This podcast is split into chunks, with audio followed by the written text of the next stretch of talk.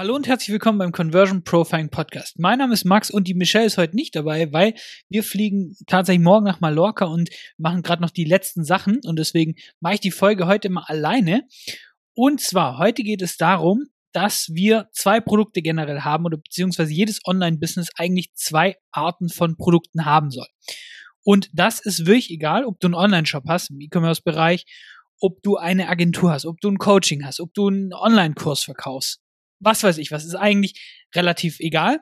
Jede, jedes Online-Business braucht diese zwei Arten von Produkten. Ich hole mal ein bisschen aus, warum das wichtig ist. Das Ding ist, was mir in den letzten Jahren aufgefallen ist, ist, dass die meisten immer noch darauf fokussiert sind, im Frontend profitabel zu sein. Sprich, die Leute schauen auf ihren Return on Ad Spend, die schauen, wie viel geben sie rein, wie viel kommt dann direkt raus. So, und das ist Kleindenken und das ist nicht wirklich Marketing, Ökonomie verstehen. So, das ist nämlich auch immer schwieriger. Du musst dir vorstellen, du weißt selber, wenn du Ads schaltest, es wird immer teurer, deine Klickpreise gehen hoch, du zahlst immer mehr für einen Kunden, all die ganzen Sachen. Und jetzt willst du, dass dein Produkt, was du verkaufst, direkt profitabel ist. Wird ganz schön schwierig. Und dann sehe ich einfach gerade im Online-Shop-Bereich sehr viele Leute, wenn da nicht irgendwie der Return on Ad Spend über 2, 3, 4 ist, keine Ahnung, dann schalten die einfach ihre Ads aus, machen neue Ads ähm, und neue Offers und was weiß ich was, weil es irgendwie nicht mehr funktioniert. Da denke ich mir so, okay, aber wenn du darauf angewiesen bist, dass du im Frontend profitabel bist, dann wirst du langfristig in den nächsten Jahren dich umschauen müssen. Weil das wird immer schwieriger werden, dass es tatsächlich überhaupt funktioniert.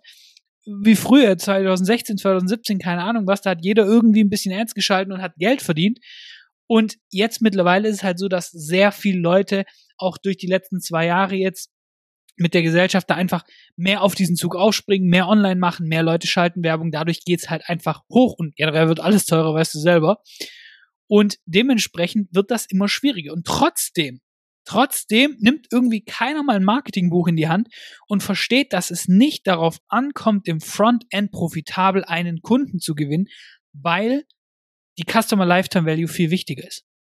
Wenn du 50 Euro zahlst für einen Kunden und der dir 50 Euro gibt, hast du effektiv keinen Verlust, keinen Gewinn gemacht. Wenn du aber weißt, hey, in den übernächsten anderthalb, zwei Jahre lässt er bei mir im Schnitt 300 Euro liegen, dann ist dir die 50 Euro im Frontend sollten dir scheißegal sein. Jetzt mal ausgeklammert, dass der Cashflow da sein muss, dass du schlussendlich auch Geld auf dem Konto hast, weil du kannst nicht unendlich Geld ausgeben in der Hoffnung, dass in zwei Jahren quasi dein Customer Lifetime Value das regelt. Weil dann bist du vielleicht ähm, schnell out of business sozusagen, weil du deine Kosten nicht mehr decken kannst. Aber was ich meine, ist generell einfach, dass du eben das im Hinterkopf behältst, dass es nicht unbedingt um diese Zahl im Frontend geht. So, und vielleicht kennst du diese Marketingweisheit, der, der am meisten Geld für einen Kunden ausgeben kann, der gewinnt. Das heißt, ein Unternehmen, das weiß, hey, ich habe ein Produkt, das kostet 1000 Euro, keine Ahnung was, und die Leute kaufen es wieder und wieder, zum Beispiel ein iPhone, die haben einen so hohen Customer Lifetime Value, die könnten so viel Geld ausgeben, damit du das erste iPhone kaufst. Es ist denen scheißegal, ob es nachher 5000 Euro sind, weil sie wissen, dass sie im Schnitt, keine Ahnung, rein Rätselraten sozusagen, 10.000, 20.000 Euro pro Kunde machen, weil der, wenn der einmal angefixt ist mit einem iPhone, kauft er sich noch ein MacBook und so weiter. Und dementsprechend könnte es ihnen, wenn sie hart auf Direct Response gehen, sozusagen relativ scheißegal sein. Und jetzt kommt da aber hier der alteingesessene Unternehmer, der ein bisschen Online-Marketing macht und sagt, oh ja, ich kann ja hier nicht Geld verbrennen, sozusagen, ich verbrenne Geld, ich habe hier jetzt 1000 Euro ausgegeben, 10.000 Euro und es kam nicht direkt was bei rum. Weil die Leute zu kurzfristig denken und nicht langfristig.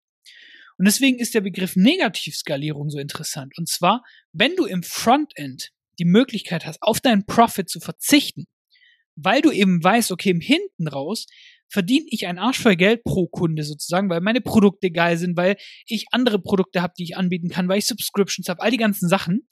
Da weiß ich, hey, ich kann im Frontend erstmal einen Verlust verkraften, weil im Hinten, hinten raus im Backend, das ist so profitabel aufgestellt, da verdiene ich mein Geld. So. Und dementsprechend, das ist nämlich nice.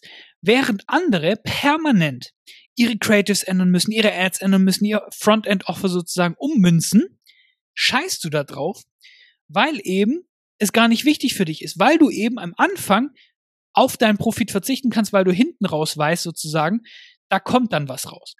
So, und dementsprechend hast du einen Wettbewerbsvorteil, weil du so hart quasi in den Markt reintreten kannst, so viele Kunden gewinnen kannst, während die anderen hier permanent noch quasi am A-B-Testing von ihrem Offer sind, von ihren Ads und so weiter.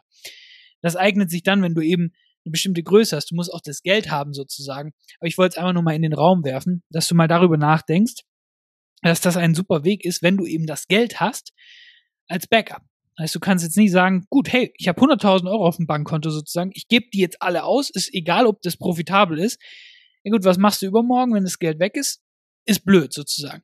Ich meine wenn du ein bestimmtes Level an Millionen Umsätzen quasi im Jahr hast und du hast da quasi was als Backup sozusagen, dann ist es erstmal nicht ganz wichtig, dass dein Frontend-Produkt überhaupt profitabel ist. Dann kannst du auch ein bisschen Geld zahlen, auch wenn es auf Null rauskommt. Wenn du weißt, hey, im Backend, da läuft das, dann ist das gut. So, jetzt gehen wir einmal zum eigentlichen Thema. So, der Punkt ist, das Frontend ist egal, das Backend ist viel, viel wichtiger. Und trotzdem optimieren die meisten im Front. Schauen, oh, dass mein Offer besser konvertiert und so weiter. Aber das Backend, dein Business Model zum Beispiel, wie du Kunden langfristig an dich bindest, ist viel wichtiger als was jetzt im Frontend sozusagen passiert. Das Frontend ist nur die Möglichkeit, sozusagen schneller mehr Leute zu akquirieren, in deine Welt reinzubringen. Und das Backend muss aber dafür sorgen, dass du Geld machst, dass du eben deine Mitarbeiter bezahlen kannst, all die ganzen Sachen. Und das machst du, indem du loyale Kunden hast. Wenn du ein geiles Produkt hast, dass sie wieder und wieder kaufen. Wenn du andere Produkte hast, weil eben deine Qualität von dem einen Produkt so gut ist, kaufen sie auch mehr und mehr. Subscriptions, Abonnements, all die ganzen Sachen, das muss hinten ran sozusagen sein, weil dann machst du auch pro Kunde mehr Geld schlussendlich. Und das ist viel wichtiger. So, jetzt ist aber, nach sieben Minuten her, ähm, jetzt aber das Problem, dass die meisten eben, und darum geht es jetzt ja eigentlich in der Folge, ich wollte nur ein bisschen ausholen, dass die meisten Leute eben ein Produkt haben. Und das soll ihnen Kunden bringen und das soll ihnen Geld bezahlen, das soll für ihre Familie vorsorgen, für ihre Mitarbeiter, all die ganzen Sachen. Ein Produkt. So, und das siehst du, wenn du eine Agentur hast, die hat eine Dienstleistung für 5.000, 10.000 Euro und das war's. So, und dieses Produkt soll jetzt attraktiv genug sein, um Kunden zu gewinnen. Dieses Produkt soll jetzt schlussendlich für die Mitarbeiter bezahlen, für die Deliverable sozusagen, für das Fulfillment. Das soll dich bezahlen, dir Gewinn aus. Also es ist ganz schön viele Aufgaben für ein Produkt, oder? Kunden gewinnen, Profit machen, Mitarbeiter bezahlen, Fixkosten denken, all die ganzen Sachen, ist ein bisschen viel. Und dementsprechend brauchst du zwei Arten von Produkten. Und zwar eins, das dir Kunden bringt. Und zwar wirklich auch schlussendlich ein bisschen skalierfähig, dass du da rausgehen kannst in den Markt. Das ist meistens ein Produkt, das nicht ganz so hochpreisig ist, eher ein niedrigpreisigeres Produkt. Und ein zweites Produkt, das soll dir dann Geld machen. Das sind jetzt nicht nur diese zwei Sachen. Du kannst mehrere Frontend-Products zum Beispiel haben. Das darum geht dir Kunden zu gewinnen. Du kannst mehrere Backend-Produkte haben zum Beispiel, dass du eben die Customer Lifetime Value erhöhst. Du hast zum Beispiel Gruppencoaching und hinten raus hast du zum Beispiel noch eine Dienstleistung, eine Done-for-You-Dienstleistung. So, kannst du zum Beispiel zwei Produkte und die zwei Produkte sollen dafür sorgen, dass du eben schlussendlich Gewinn machst, deine Mitarbeiter bezahlen kannst, während die Frontend-Produkte dafür sorgen, dass überhaupt mal Leute mit dir sprechen. So, weil das ist am Marketing gerade so geil die Leute denken, oh, ich mache jetzt ein Hochpreis-Coaching, weil scheiß auf äh, Low-Tickets sozusagen, ich mache direkt einfach mal ein Coaching für 5.000 Euro, 6.000 Euro und dann fragen sich, warum halt nicht so viel geht, weil du verdammt viel Geld zahlen musst, damit überhaupt mal jemand dein Calendly-Link klickt. So. Und dementsprechend hast du auch gesehen, wie Tiny Offers zum Beispiel voll durch die Decke gingen jetzt. Beziehungsweise in den letzten Jahren schon in Amerika.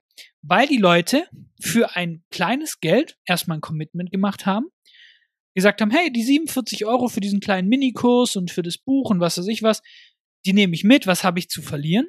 Dann haben sie gemerkt, dass da, wenn sie es richtig gemacht haben, richtig geil Mehrwert drin steckt und haben dir so vertraut, dass sie eben dann auch leichter in deine Hochpreis-Coaching, in deine Hochpreisdienstleistung, all die anderen Sachen investiert haben, weil du sozusagen erstmal delivered hast, was im Marketing gerade irgendwie nicht der Fall ist, weil die meisten Leute irgendwie nicht delivern können.